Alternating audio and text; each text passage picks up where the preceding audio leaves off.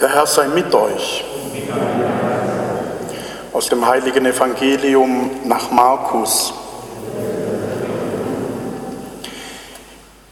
In Kapharnaum ging Jesus am Sabbat in die Synagoge und lehrte. Und die Menschen waren sehr betroffen von seiner Lehre, denn er lehrte sie wie einer, der göttliche Vollmacht hat, nicht wie die Schriftgelehrten. In ihrer Synagoge saß ein Mann, der von einem unreinen Geist besessen war. Der begann zu schreien, was haben wir mit dir zu tun, Jesus von Nazareth? Bist du gekommen, um uns ins Verderben zu stürzen? Ich weiß, wer du bist, der Heilige Gottes. Da befahl ihm Jesus, schweig und verlass ihn. Der unreine Geist zerrte den Mann hin und her und verließ ihn mit lautem Geschrei. Da erschraken alle, und einer fragte den anderen, was hat das zu bedeuten? Hier wird mit Vollmacht eine ganz neue Lehre verkündet. Sogar die unreinen Geister gehorchen seinem Befehl.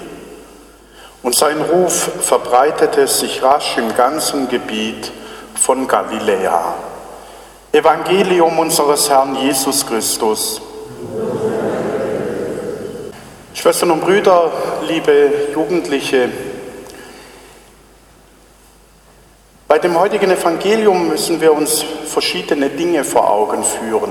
Zum einen, Markus beschreibt den Anfang der öffentlichen Zeit von Jesus.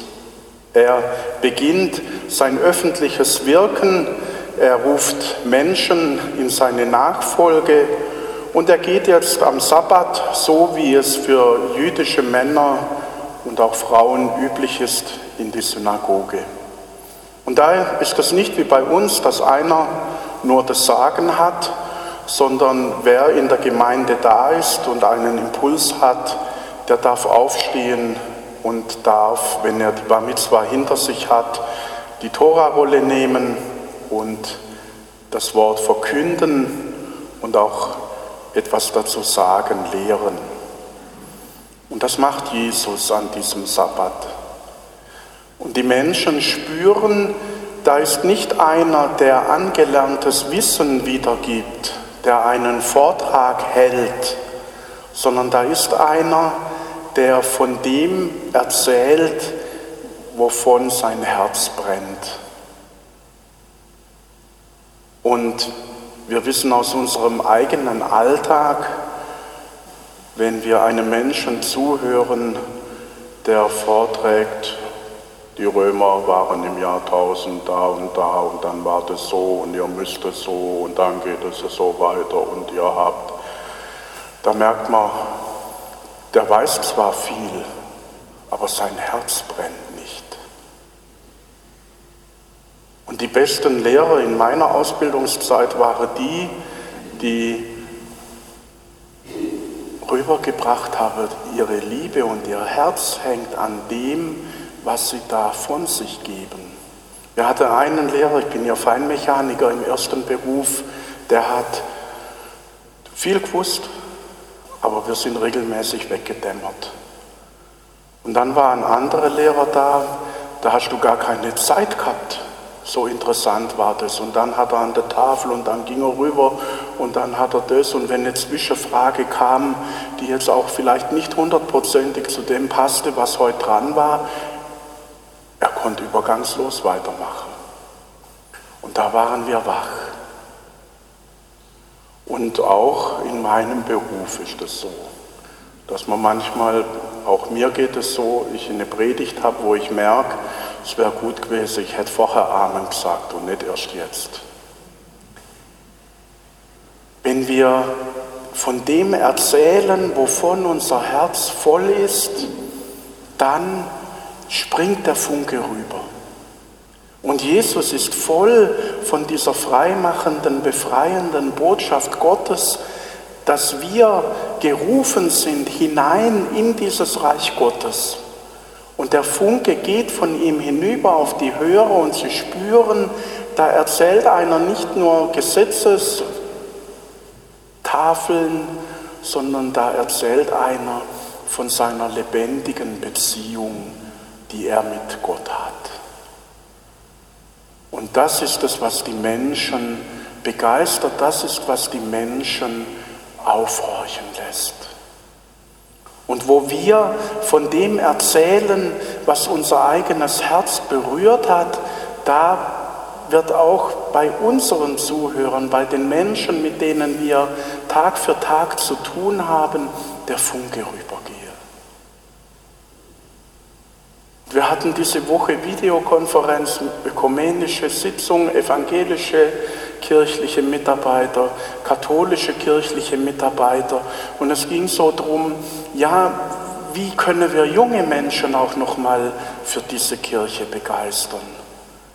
Und wenn ich an meinen eigenen Weg denke, das war nicht die Lehre, das war nicht der Katechismus, das war nicht diese Seite des Glaubens, sondern es war ein junger Kaplan, der uns begeistert hat, der mit uns nachts Billard gespielt hat im Pfarrzentrum und den man dann einfach fragen konnte, bei dem man mal sein Herz ausschütten konnte und bei dem man das Gefühl hatte, er hört auch wirklich zu und hat Zeit für uns.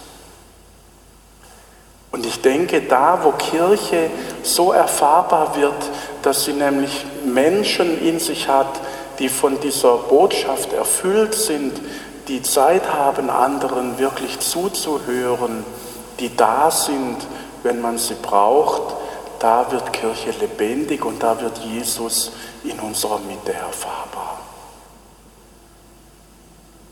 Das ist unsere Berufung, dass wir miteinander so auf dem Weg sind.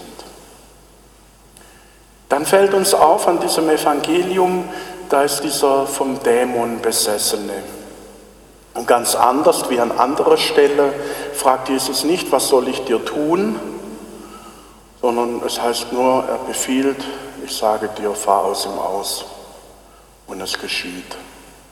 Wir merken, es geht da nicht um diese Heilung, sondern es geht darum zu zeigen, dass wenn das Reich Gottes in unserer Mitte anbricht, eben dieser Ungeist auch keinen Platz mehr hat.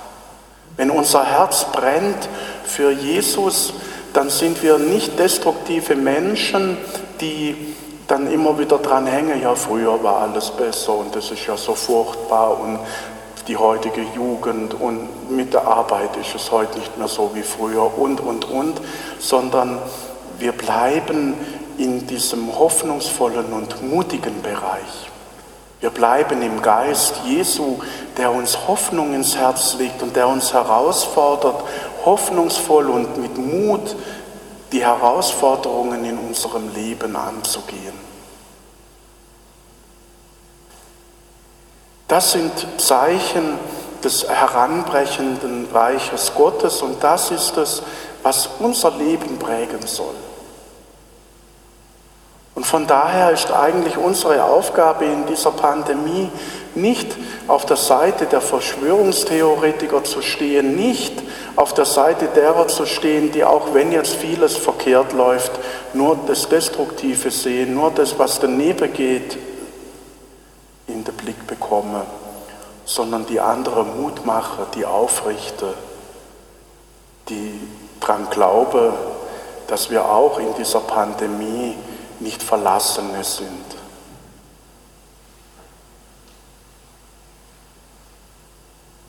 Und das ist eine Herausforderung. Denn ich kenne es bei mir, es gibt Tage, da brenne ich und da glaube ich auch, dass ich authentisch bin. Und dann gibt es Tage, wo es so gut wäre, ich würde die Rolllader am Schlafzimmerfenster gar nicht hochmachen. Aber dann ist es eben auch gut, wenn man der Rolllader trotzdem hoch macht, wenn man Menschen begegnet und Menschen im Umfeld hat, die im ersten Moment einem so ertragen und im zweiten Moment aber auch ein Impuls sind, sich zusammenzunehmen, aufzuraffen und zu sagen, jawohl, wir machen weiter, wir glauben weiter, wir hoffen weiter und wir sind und bleibe mit diesem Jesus am Ball. Amen.